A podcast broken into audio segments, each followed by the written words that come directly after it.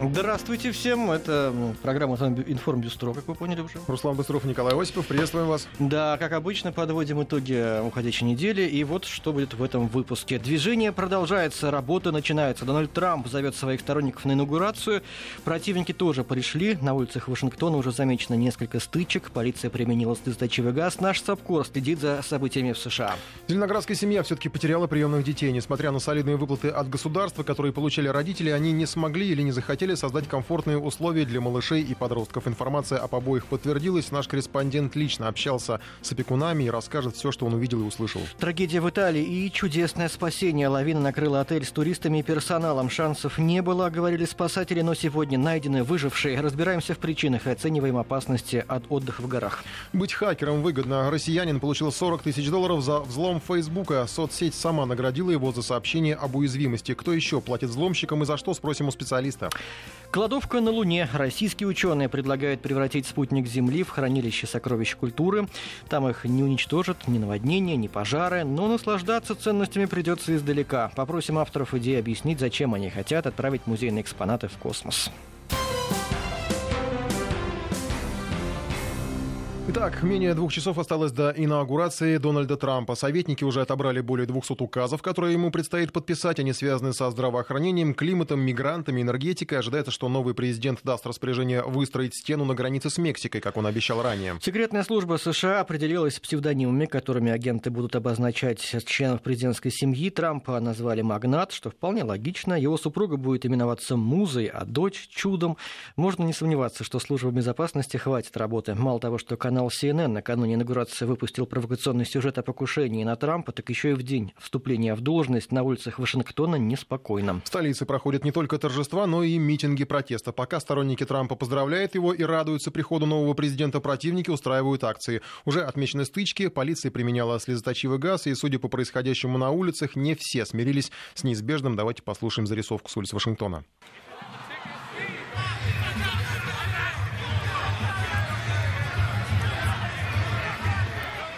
В общем, неспокойно. Э, люди, так их достаточно много. Некоторые, кстати, в масках. Э, опять же, вот судя по предыдущим э, протестам, которые были там по другим совершенно поводам, все это, ну так, немножко вот лично мне напоминает э, Майдан. Mm, то, что происходило в Киеве. Началось. Мы, мы не склонны как-то злорадствовать. Ну, конечно, конечно, не началось. Конечно, все там у них, это же все-таки, вот как правильно говорила сегодня Ася Семенова, э, я слушал утренние эфиры, она вполне справедливо говорила, что ну, протест это такая вот традиция американская, у них там это вот в крови практически. А мне интересно, если вот во всех Майданах и протестах обвиняли в США, то кого обвиняют в протестах в самих Соединенных Русских Штатах? хакеров, конечно же. Уже даже салют же обвинили. У нас на связи Ася Семенова, я надеюсь, сейчас есть. Ася, здрасте. Да, я здесь, здравствуйте. Рассказывайте, какова обстановка, что происходит?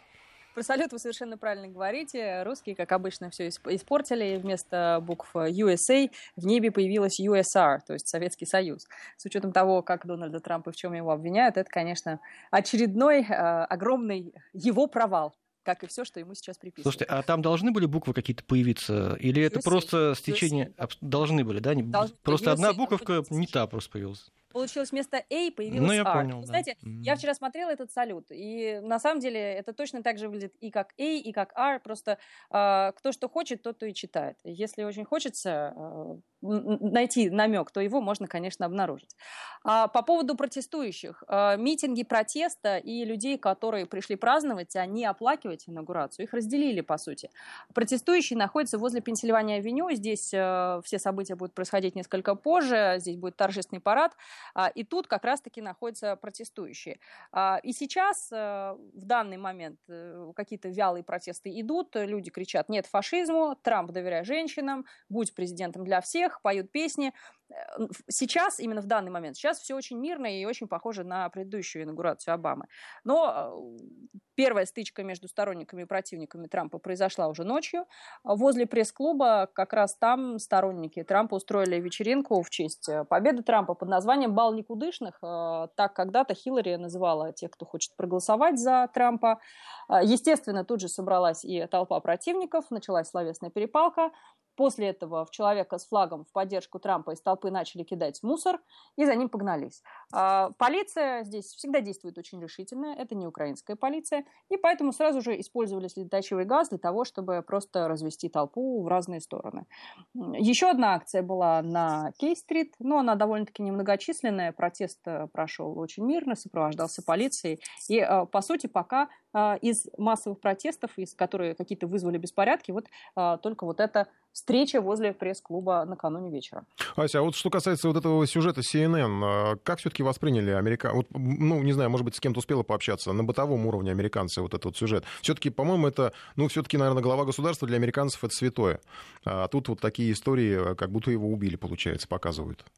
А, ну, поскольку страна разделена, те, кто за Дональда Трампа, те против CNN. Те, кто а, против Дональда Трампа, те за CNN. И говорят, ну а что такого? Ну ничего же страшного не произошло. Знаете, CNN вообще-то происходит не первый раз, точно так же, как а, после а, публикации вот этого замечательного компромата, который CNN преподносила так, что чуть ли это не святая правда, после этого телеканал э, пытался всячески несколько дней эфира произвести впечатление, а что такого, мы просто рассказали а, ту информацию, которая у нас есть. Да? Никаким образом себя не оправдывая, не извиняясь и вообще не считая себя виноватым. Просто помечтали. Просто, просто помечтали. Ну вот и сейчас, видите, какие-то мечты. И получается, как раз сейчас уже в Америке формально наступает э, безвластие на те несколько часов, как раз то, о чем говорили CNN. Сейчас э, один президент еще не приведен к присяге, а второй президент уже покинул свою должность. И, кстати, Обама э, удалось подсмотреть камерой в окошко овального кабинета, он уже положил свою записочку. Обама и когда посматривал, вы... за, посматривал за Трампом? Нет, камера сумела подсмотреть за Обамой, как он прощается с э, овальным кабинетом, и последний раз обходит его, осматривает, гладит э, стол и выходит э, навсегда уже из именно овального кабинета. А, Обаму еще спросили, а все-таки какие будут ваши последние слова американскому народу. А, тот ответил коротко, сказал спасибо. Вот. Нормально. А что касается планов Трампа, он уже там э, указы ему подготовили, говорят, он военный парад хочет устраивать в Вашингтоне. А, военный парад, да, а, но если эти парады все-таки будут происходить, а, то это все-таки не совсем нововведение Дональда Трампа, поскольку до 1991 года и в Вашингтоне, и в Нью-Йорке, и в других городах военные парады проходили, и последний был как раз 8 июня 1991 года по полной программе с танками «Абрамс», с БМП, 8 тысяч военных принимали в нем участие. Э, Все это происходило на той же самой Пенсильвании-авеню, э, где сегодня будет инаугурационный парад, и наблюдали за ним 200 тысяч человек. Но э, тогда почему традицию парадов прекратили? Поскольку ожидали миллион, а пришло только 200 тысяч человек, и американцев очень испугала сумма, которая была потрачена на организацию этого парада, 12 миллионов долларов.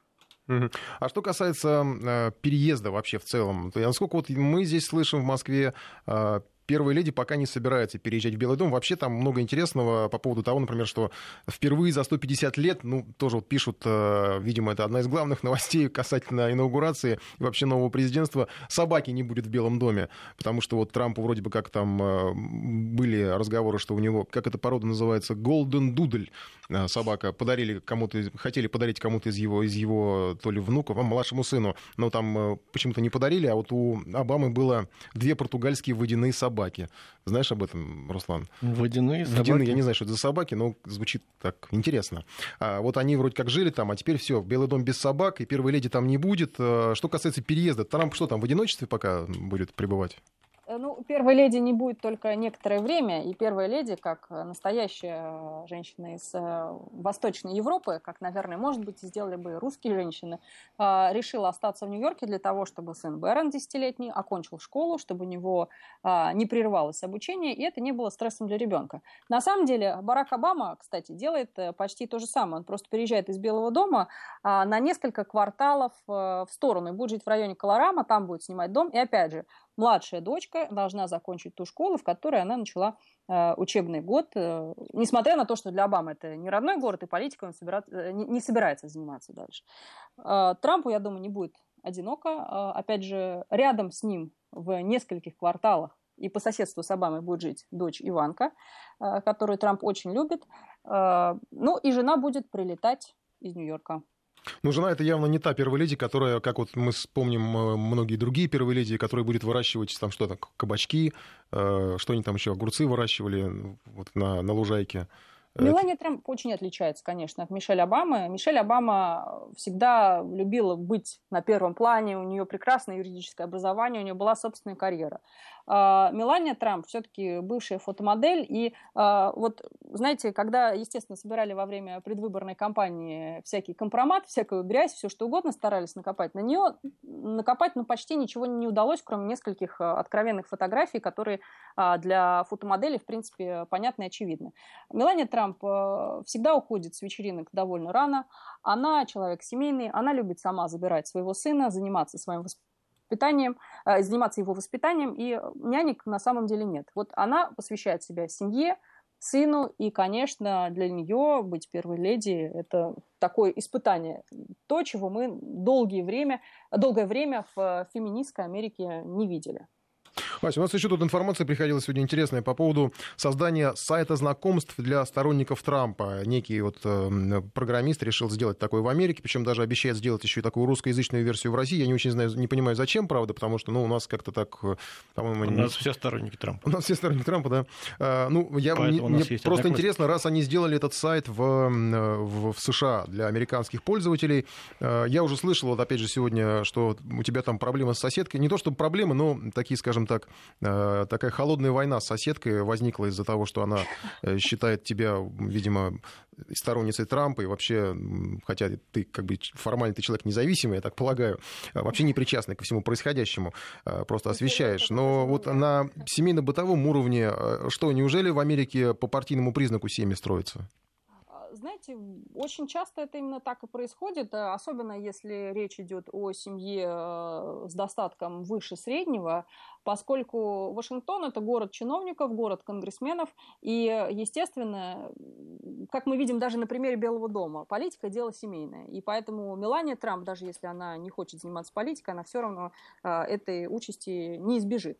Точно так же в отношении сенаторов, в отношении конгрессменов семья – это часть э, политического капитала. А, поэтому очень редко, крайне редко бывают такие случаи в Вашингтоне, чтобы, например, э, республиканец был женат на представителя демократической партии или наоборот. Они, конечно, есть, они, конечно, встречаются, но, но, но довольно редко. А, если говорить о о простых американцах, то тут уже, конечно, возможны варианты, но э, и вот эта компания, она просто была запредельной по уровню а, той грязи, которую вылили друг на друга кандидаты, по уровню того а, компромата, который появился в открытом доступе. И, конечно, все это не способствовало миру и пониманию в семьях американцев. Очень многие э, поссорились с друзьями. Э, мне ссориться не с кем по этому поводу, поэтому видите, соседка меня игнорирует. Но такие случаи есть. Э, самые выдержанные американцы стараются просто не обсуждать политику дома. Ась, ну а нам сегодня еще чего ждать? Э, какие там будут дальнейшие мероприятия по инаугурации?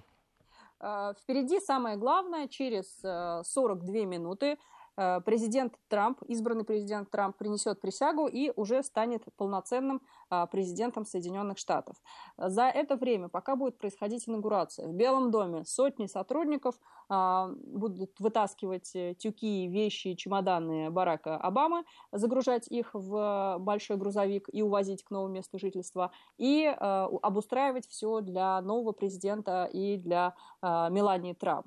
Э, даже несмотря на то, что она жить не будет, но так или иначе восточное крыло Белого дома это считается вотчина первой леди.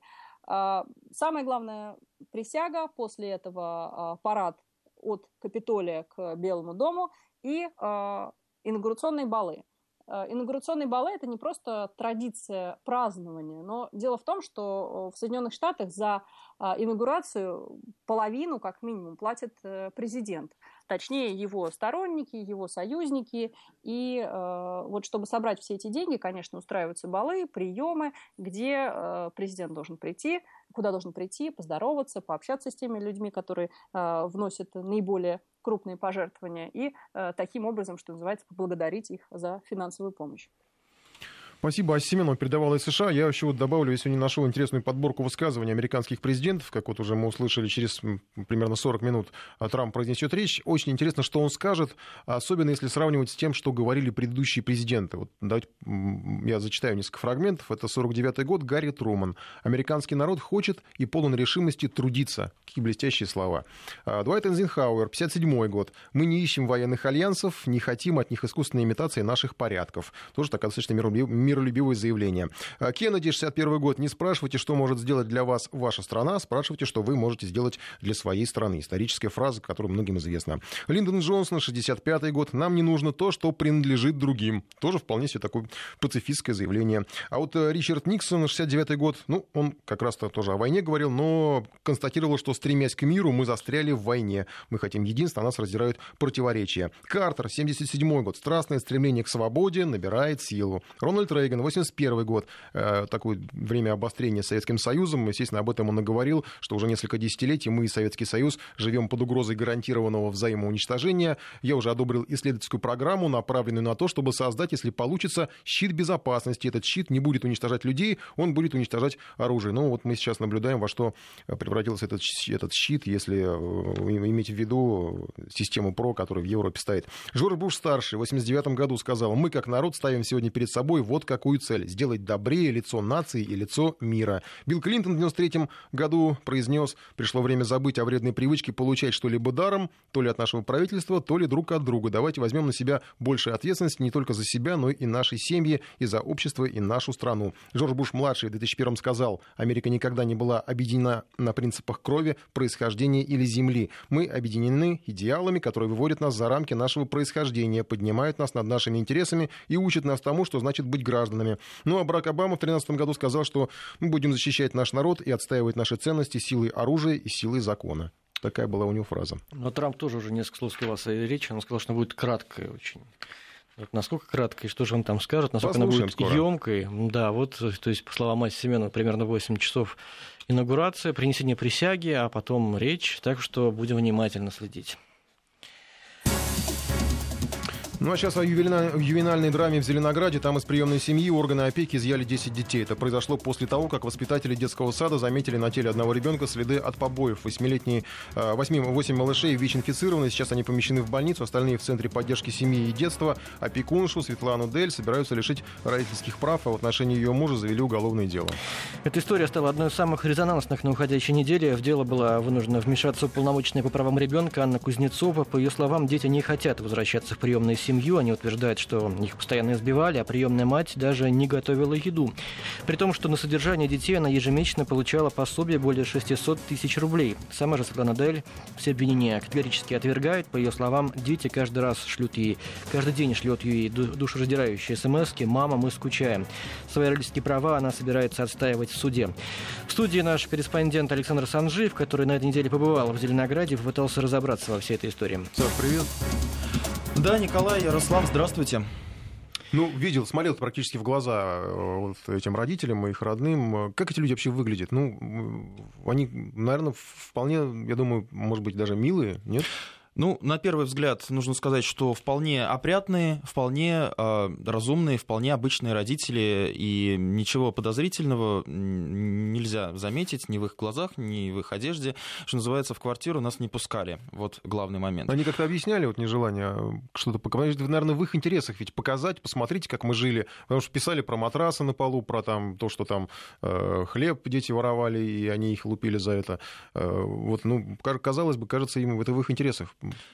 Нужно сказать, что когда началась вся эта история, когда в общественной палате решали, как а, вообще быть дальше, когда еще скандал не зашел настолько далеко, а мать даже дала интервью федеральным каналам, а, где ну, озвучила свою позицию. Правда, это было достаточно коротко и ужато, но она сказала, естественно, что детей никто не бил, дети жили в нормальных условиях, и любыми путями мать захочет и будет добиваться того, чтобы вернуть этих детей обратно в семью. Где отец был было непонятно. Нам его так никто и не показал, кроме фотографии одной единственной, которую удалось найти а, в социальной сети. Отца никто не видел. Ну, либо, может быть, он а, плохо искали, либо он не стал идти на контакт к э, журналистам. И на все вопросы отвечала мама. Но вчера, когда несколько журналистов приехали к дому этой семьи, теперь уже вот возникает вопрос, в каком времени говорить, где она жила или живет. То есть, по сути, семья вроде живет, но детей изъяли. То есть, э, все-таки говорим, что жила семья. А это 17-этажка а, кирпичная, достаточно а, новая и выглядит, э, ну, чуть ли не премиум класса. Она построилась, э, ее построили в 2011 году для нужд военных. Они снимают ее, по-моему, да, да, квартиру? Можно, конечно, предположить, что отец военный, именно поэтому он не общается с прессой, не хочет показывать свое лицо телекамерам. Нет, ну если они снимают, не обязательно, что он военный, получается. Да, ну, как а, нет, сказали... не военный, даже была информация, что он какой-то занимается то ли рекламой, то ли съемкой какими-то. Ну, по крайней мере, отец э, всячески прячется, и никак э, с ним поговорить не удалось. Квартиру сейчас охраняет его старший брат, как э, он сам сказал, уж проверить этого никак не удалось. Он говорит, что просто семьи, все разъехались куда-то, и он просто выгуливает собаку, ну и смотрит, чтобы в квартиру воры не залезли, чтобы журналисты там не ждали никого и так далее. Но вчера неожиданно а, мать Светлана появилась а, вместе с группой поддержки. Кто были эти женщины, непонятно. То ли адвокаты, то ли правозащитники, хотя я знаю, что адвокат мужчина. Они а, всячески загораживали именно Светлану от журналистов, чтобы ее не смогли снять, не смогли задать вопросов, кричали, что уйдите, никаких вопросов не будет. И тут вопрос. Ну, конечно, она имеет право защищать свой дом, что называется, как крепость, да, не показывать, что у нее там дома, потому что, ну, согласитесь, не каждый хочет, mm-hmm. чтобы э, видели всю изнаночную сторону его квартиры. А, но а, в другом случае, когда вот сейчас стал вопрос по поводу того, что на кону стоит, по сути, семейное счастье, да, 10 детей могут не вернуться никогда в эту семью, и уже конфликт э, и скандал этот весь э, зашел слишком далеко, и маловероятно, что этих, этих детей вернут. Казалось бы, можно было показать, э, договориться с журналистами э, и ну, устроить, скажем так, один да, показ квартиры, как они жили. Но, к сожалению, этого не было сделано. Э, я вчера тем более, лично... что было время, если там что-то так было не так, то было время прибраться. Конечно, можно было прибраться, а, тем более, что Светлана постоянно находится в онлайн в, на страницах социальной сети, ну, которые точно ей принадлежат. Она читает сообщения, но никак не отвечает. Но здесь, опять-таки, есть разные варианты. А, может быть, адвокаты сказали не общаться, потому что, ну, видимо, не все так гладко, и чтобы не рассказать какие-то данные, может быть, которые не в их пользу будут. Но, с другой стороны, опять-таки, ничего не мешало устроить а, один раз показ квартиры и а, ответить на все, даже пускай, может быть, неудобные вопросы. Ну, а что касается детей, в сети даже появился ролик, где якобы эти самые дети говорят, что их никто не бил, и что они хотят вернуться в семью. Но в то же время есть другие дети, которые, по словам чиновников, э, как раз и жаловались на то, что э, отец избивал, и как будто бы они его даже не называли отцом, а называли дядей Мишей. И когда э, у него, у этого ребенка воспитатели в детском доме, где они сейчас на временном содержании находятся, спрашивали по поводу отца, он чуть ли не вздрагивал. Вот. Но я напомню, что по какие-то ну, синяки или какие-то ссадины обнаружили воспитатели детского сада, куда а, ходил этот мальчик. Они сообщили об этом в правоохранительные органы, после чего а, началось изъятие детей и расследование. Но нужно сказать, что воспитателей а, также журналистам не удалось найти. Нет пока свидетельств да, вот этих конкретного воспитателя, который бы видел какие-то синяки. Но в то же время мама говорит, если синяки и были, то, вероятнее всего, они могли появиться от ну, обычного падения, падения да, при том, что ну, все знают, что дети достаточно подвижные, и ну, получить э, какие-то ссадины, царапины, даже просто гуляя на улицу, ну, просто труда никакого не составляет. Спасибо, Александр Сажиев э, пытался общаться с опекунами. Я добавлю, что 1 февраля будет суд, э, где будет рассмотрен иск матери к властям. Ну, а сегодня же было уже заявлено московскими властями, что приемным детям из зеленоградской семьи подберут новых родителей. Ну и уголовное дело собирается возбудить в отношении органов опеки, которые не обеспечили да, должных да. условий. Ну давайте может, успеем несколько слов сказать об еще одной истории другого ребенка. Матвей из подмосковного Дедовска. На этой неделе его судьбу обсуждали на экстренном совещании в администрации Московской области, но так и не смогли прийти к какому-то решению. Ситуация действительно чрезвычайно сложная. Два с половиной года назад от мальчика в роддоме отказалась мать. Спустя какое-то время Матвей похитила женщина, лежавшая в этом же роддоме с выкидышем. Все эти годы она воспитывала Матвея, дала ему имя Егор, однако обман скрылся, когда похитительница обратилась за детским пособием с поддельным свидетельством о рождении. Вот женщину поместили в СИЗО, а Егор Матвеев в дом ребенка. Что делать дальше? Никто не знает. То ли вернуть мальчика в ту семью, где он рос два с половиной года, то ли найти ему новых родителей. Радует во всей этой истории пока только одно. По итогам обследования врачей Егор Матвей полностью здоров. Его психическое развитие говорит о том, что все это время он рос в благоприятной среде. 18.33. Продолжаем подводить итоги уходящей недели. Трагедия в Италии. Лавина накрыла горный отель. Погибли постояльцы и сотрудники. Говорили, что шансов нет. Но сегодня пришли сообщения о чудесном спасении восьмерых. Их достали из-под завалов. Всего более 30 человек попали под этот снежный обвал. Точное число погибших неизвестно. Но около получаса назад стали поступать сообщения о спасении еще несколько человек. Есть надежда на то, что жертв гораздо меньше, чем предполагали. Поисковая операция осложнилась мощным снегопадом. К отелю не могли подогнать спасательную технику. Люди, запертые под снегом, писали сообщения с просьбой прийти на помощь. Всю ночь поисковики пробивались заваленным зданиям. Туристы и персонал оказались заблокированы внутри. На прямой связи корреспондент ТАСС в Италии Вера Щербакова. Вера, здравствуйте. Добрый вечер. Ждем последнюю информацию. Сколько все-таки удалось спасти к этому моменту? Ну, э, с цифрами тут небольшая путаница произошла.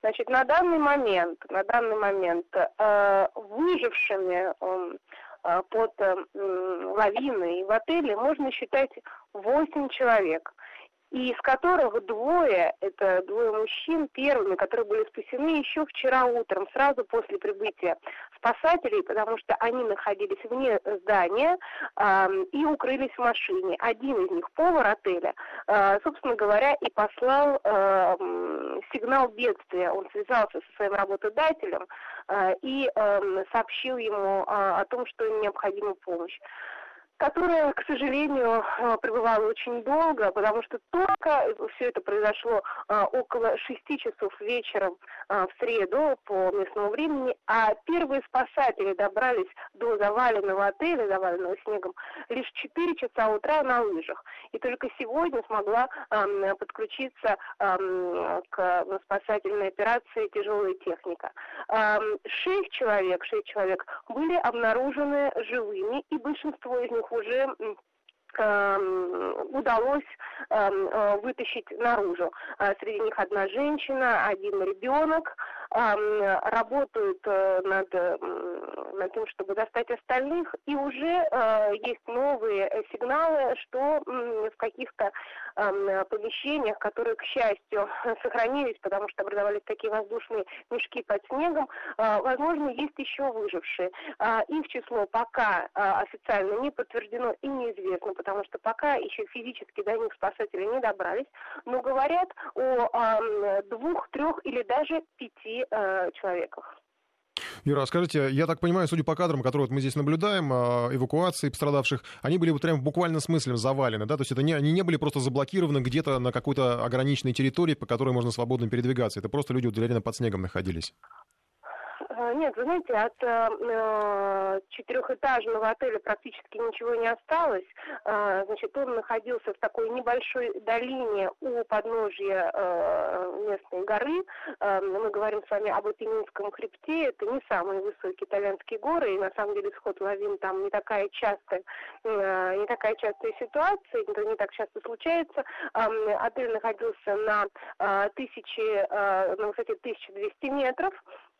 Э, говорят, что по, так сказать, съемкам со спутника а, ширина лавины, да, которая составляла около 300 метров, а, хотя, в общем-то, все это пока предположение. А, на данный момент, на данный момент ведется именно все силы брошены на то, чтобы, а, чтобы откопать а, и освободить а, обвалившееся здание от снега. А, значит, те помещения, в которые удалось войти э, пожарным и э, спасателям, э, как говорят знающие эту структуру люди, это подземное э, помещение, где находился небольшой крытый бассейн и зона спа. Э, соответственно, верхние этажи э, оказались сложены под снегом, Но, к счастью, тот снег, судя по всему, который должен был убить людей, он помог им выжить, поскольку это очень тяжелая масса, привела к тому, что э, этажи и перекрытия э, сложились как карточный домик, но образовались э, такие э, пустоты, в которых и смогли укрыться люди. К тому же еще есть небольшая такая деталь, и о ней стало известно еще вчера. Собственно говоря, все постояльцы, которые поняли, что оказались заблокированы в отеле из-за сильных снегопадов, собирались выезжать и уже со всеми э, вещами и с багажом ожидали в холле э, прибытия э, снегоочистительных машин, которые должны были им пробивать дорогу на то, чтобы они выехали из отеля на своих машинах. Поэтому все постояльцы, а это около 20 человек, находились, собственно говоря, в общем холле для того, чтобы выезжать. Спасибо, корреспондент ТАСС в Италии Вера Щербакова помогла нам прояснить Интересно, картину вот происходящего. Вот фотографии, которые публикуются да, в интернете, да. что это цокольный этаж. Угу. Да, вот то, что осталось действительно, а то, что выше было, там, где номера там, и так далее, ресепшн, это все сложилось как карточный домик. Но будем надеяться на то, что еще спасут людей. Следи внимательно Мы сейчас с, как раз поговорим со специалистом. У нас на свете член общественной палаты, глава Высшего совета Общероссийской общественной организации «Российский союз спасателей» Сергей Щетинин. Сергей Викторович, здравствуйте. Да, добрый вечер. Ну вот э, в той ситуации, в которой оказались люди, ну, можно, наверное, назвать это действительно чудесным спасением, потому что снег с камнями, да, как там говорили, он должен был, по идее, все вообще снести. Ну, наверное, нет. Э, Все-таки мы предполагали вчера о том, что, возможно, в здании, в отдельных помещениях э, могут остаться люди, а могут выжить. Ну, так оно и получилось. Э, скорее всего, возможно, будем надеяться, что еще найдут каких-то людей, которые остались, это, может быть, работники, остались в каких-то подсобных помещениях на цокольном этаже. Будем надеяться на это. Но выжить, э, конечно, довольно сложно.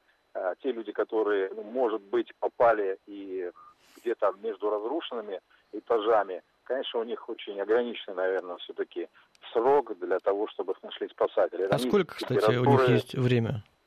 С какое время у них ну, есть? вы знаете, самый большой, большой фактор поражающий – это низкая температура. То есть люди, если были одеты и температура ниже нуля, ну, это переохлаждение. Это буквально, ну, не знаю, может быть сутки, и то, наверное, вряд ли. Потому что это шок, это мы не знаю, в каком состоянии находятся, как они зажаты.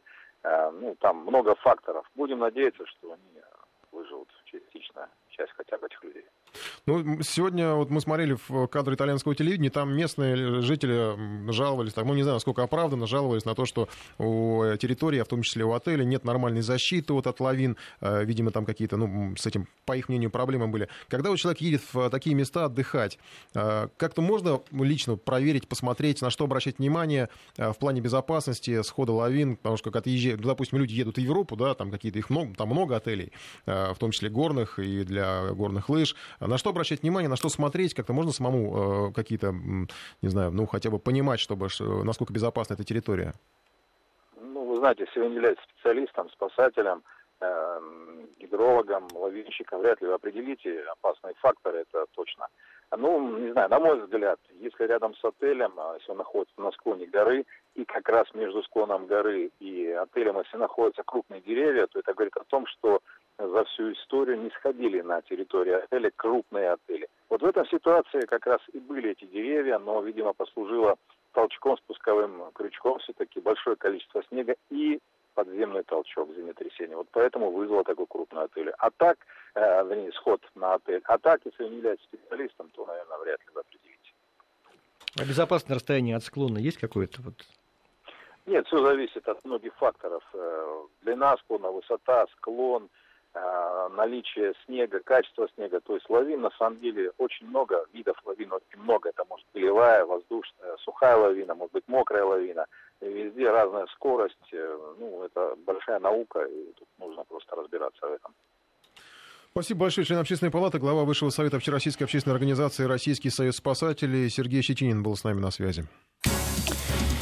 Хакеры неплохо зарабатывают, причем вполне легально. Оказывается, взламывать чужие ресурсы можно, и за это даже ничего не будет. Напротив, владельцы ресурсов готовы платить взломщикам, взломщикам за такие атаки. Россиянин Андрей Леонов, например, получил 40 тысяч долларов от Фейсбука за то, что указал на слабые места в этой социальной сети. И это не первый случай, когда крупные компании награждают взломщиков за их работу. Крупнейшие социальные сети готовы благодарить хакеров не только на словах. Десятки и сотни тысяч платят IT-компании. Ну, вообще, вообще это логично, мне кажется, когда у тебя какая-то там крупная социальная сеть, крупный проект в интернете, чтобы люди, которые под контролем у тебя, да, которым ты платишь деньги, искали изъяны, и ну, сообщали с другой стороны, нет, это что- немножко так выглядит э, таким э, прикормом, да, вот э, лишь бы они искали то, что нам нужно, но х- чтобы Почему на стороне то, где-то что- не баловались. Ну, ну все-таки не, не, не в этом, мне кажется. Сергей Никитин у нас на прямой связи, зам руководитель лаборатории по компьютерной криминалистике группы IB. Сергей, здравствуйте. Здравствуйте. А, вот это вот на, действительно крупные компании держат на прикорме таких вот хакеров, которые ищут уязвимости.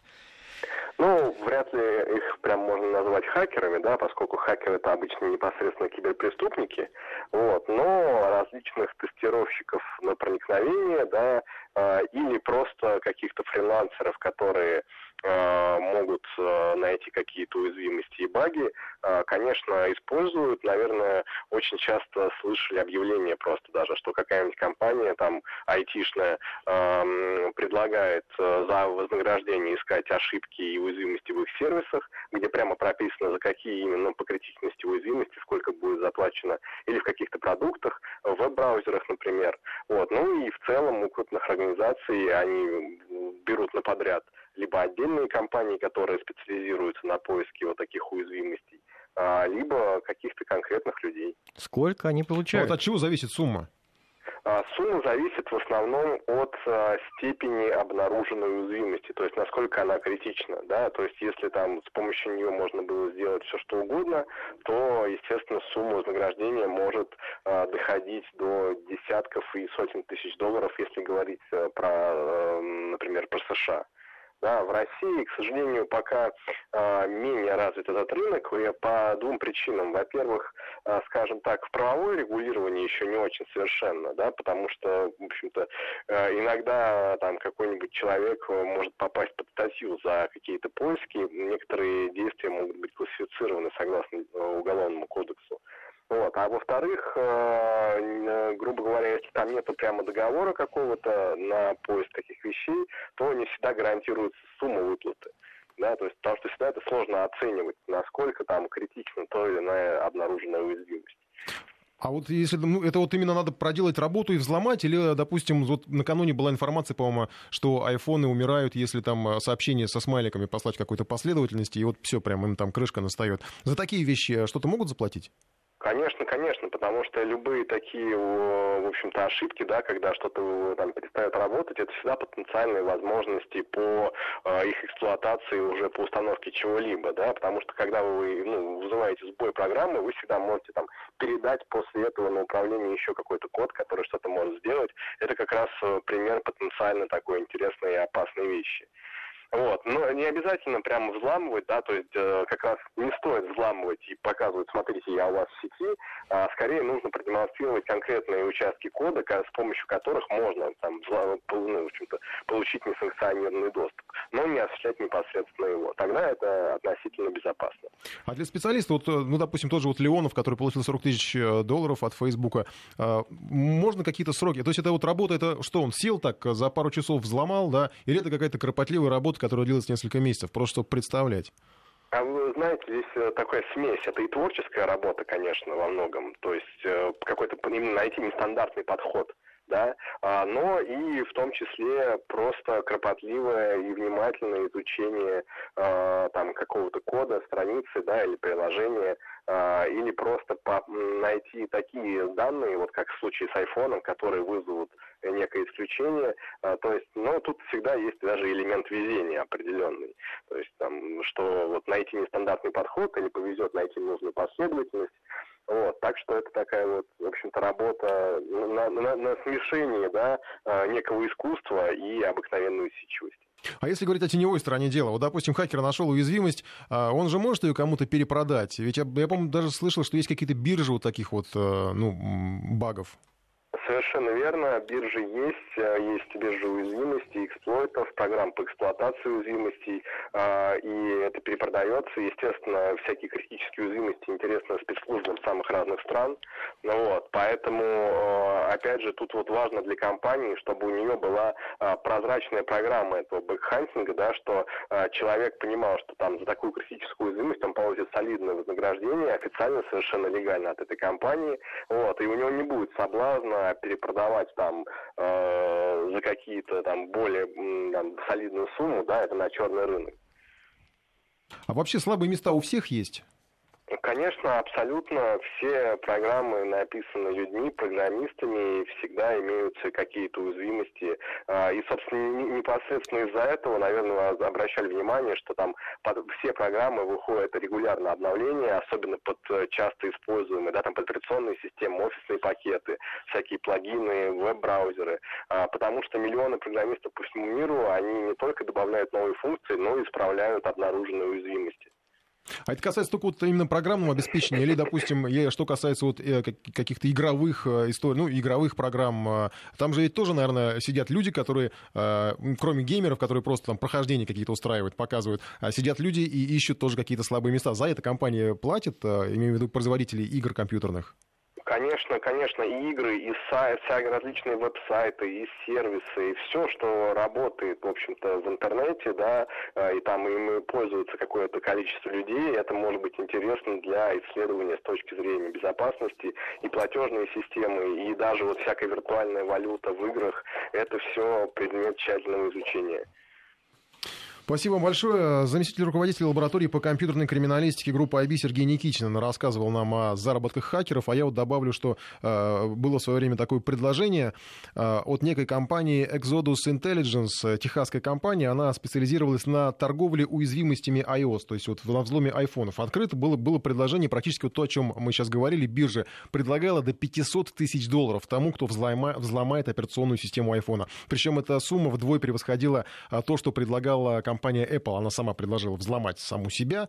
250 а, тысяч, видимо, если пишут, что вдвое превосходило найти ошибки. А, ну вот я не знаю, был, был ли какой-то результат и а, было ли, ну, удалось ли взломать. А тот же Google в свое время, помню, по-моему, предлагал... Нет, это Uber, по-моему, предлагал в районе 100 тысяч долларов, что ли, за взлом самого себя. Ну, в общем, это нормальная вполне практика и вполне Microsoft понятно. тоже 100 тысяч, но это уже реализованная выплата. Некий специалист Джеймс Форшо, он нашел уязвимости, причем какие-то тотальные прям уязвимости в свое время в Windows, и вот ему заплатили 100 тысяч долларов. Это одна из таких крупнейших выплат, э, которая была э, сделана. А что касается Facebook, то вот Леонов сейчас наш, он, я так понимаю, рекордсмен, потому что до этого была, по-моему, сначала 15 тысяч долларов заплатили за э, взлом, а потом в районе 30 тысяч долларов было выплачено, но это были вот такие рекордные суммы, больше господин Цукерберг никому не платил. Ну, в общем, вот вам пища для размышлений на выходные, как заработать большие деньги. Но мы идем дальше. Музеям предложили переехать на Луну. Российские ученые считают, что там ценности будут в безопасности. Им не страшно ни наводнений, ни пожара. В Национальном ядерном университете МИФИ Институт астрономии РАН решили, что лучше всего отправить на спутник Земли все самое ценное. Ну, как это осуществить технически, ученые не поясняют, но пока не надо. Это такая гипотетическая идея, просто идея, но нет объяснений тому, как человечество в таком случае сможет получить доступ к экспонатам, если Лувр, Эрмитаж, Дрезденская галерея, музей Прада, Каирский, Британский музей переедут на Луну. Что тогда нам останется? Разница. Спросим об этом у одного из авторов предложения, ведущий научный сотрудник Института астрономии Российской Академии Наук. У нас на прямой связи Александр Багров. Александр Викторович, здравствуйте. Добрый вечер. Вы это серьезно предложили? Вполне. Вполне серьезно. Дело в том, что мы сегодня, конечно, осваиваем и исследуем Луну с помощью ракет, но это будет недолго. Я думаю, что лет через 30, ну максимум через 50 мы э, до Луны затеем э, системы лифтового э, перемещения. И тогда действительно, как на лифте, можно будет съездить на Луну когда угодно, кому угодно. А возможность для сохранения ценнейших э, экспонатов на Луне, ну, несомненно, гораздо более э, серьезные, чем здесь на Земле. Почему? Там же перепады температур вон какие температура э, меняется на поверхности Луны. На глубине в 2 метра этот перепад уже равен половине градуса всего. А, а вы решили закопать, А вы да? закопать еще хотите, да? Ну, конечно, нужно рыть тоннели, э, такие же красивые, как московское метро, и в них располагать практически все, что нам потребуется для культуры, для хорошей жизни. Погодите, ну а как мы-то будем наслаждаться этими произведениями искусства? Вот вы захотите сходить в музей, а там э, скажут, все на Луне.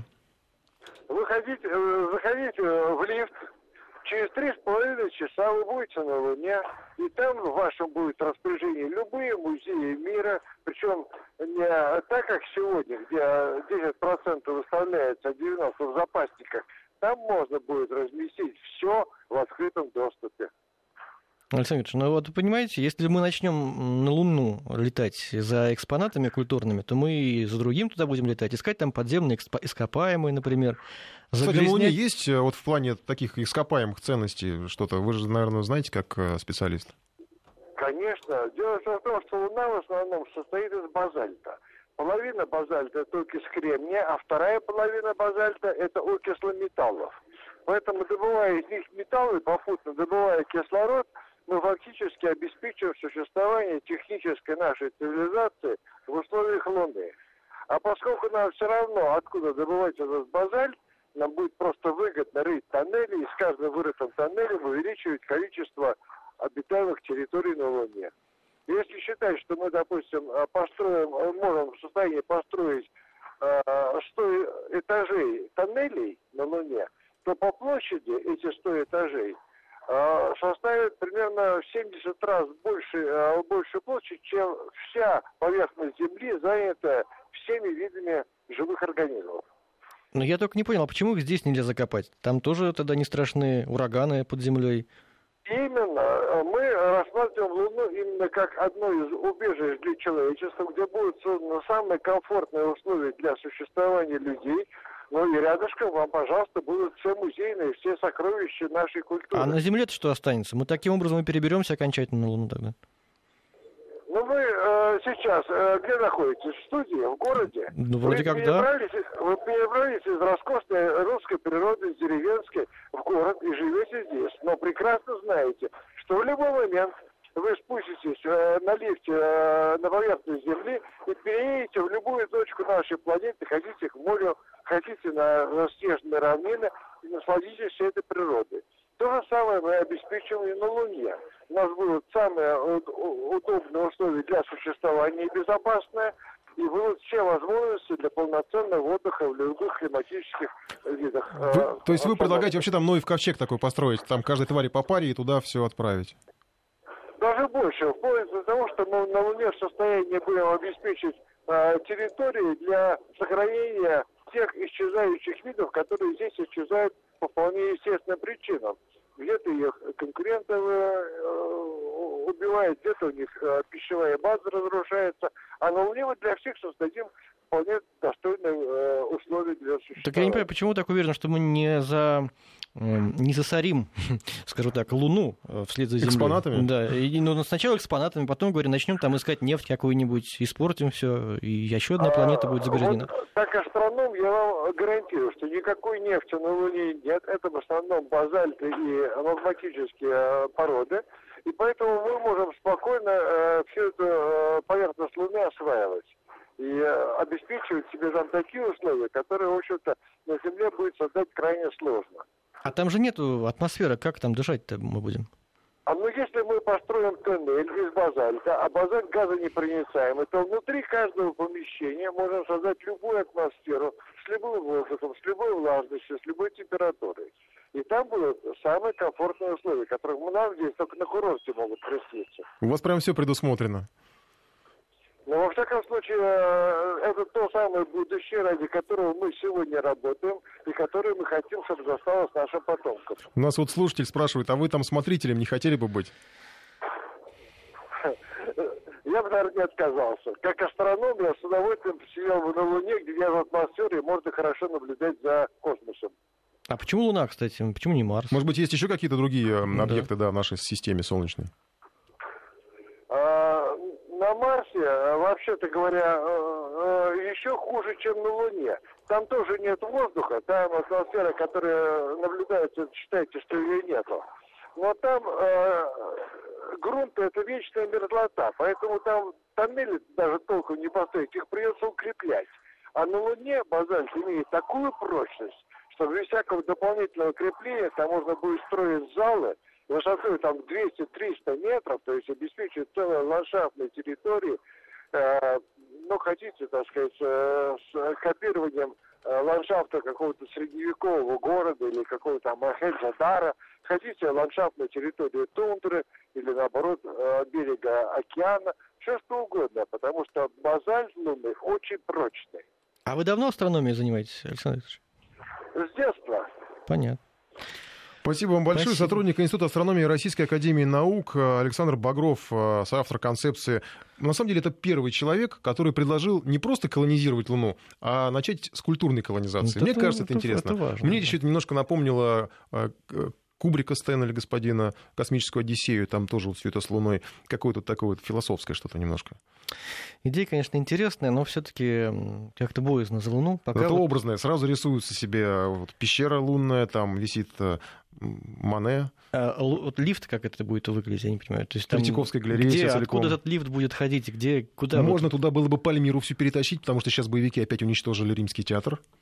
Так и боевики туда тоже смогут подняться тогда, понимаешь, если лифт будет общедоступным. Нет, у них мультипаспорта не будет. Вот. И как ты, знаешь, заходишь, там несколько кнопок. Луна, Марс, Венера. Нажимаешь, поехал. Три часа всего лишь. Ну, про лифт, кстати, это старая идея. Она уже давно. э, Я ее читал еще даже подростком, по-моему. Так что пока не построили. Но на самом деле, вот нам мы сейчас немножко потруниваем, да, а мы когда-то потрунивали и над другими вещами, и над э, мобильной связью, и над самолетами, Да, когда я когда-то потрунивал в детстве, мои родители потрунивали над тем, что э, в районе Митина, когда что-то раскопают, шутили, что метро там строят. Эта шутка была, все смеялись. А сейчас там метро. Да.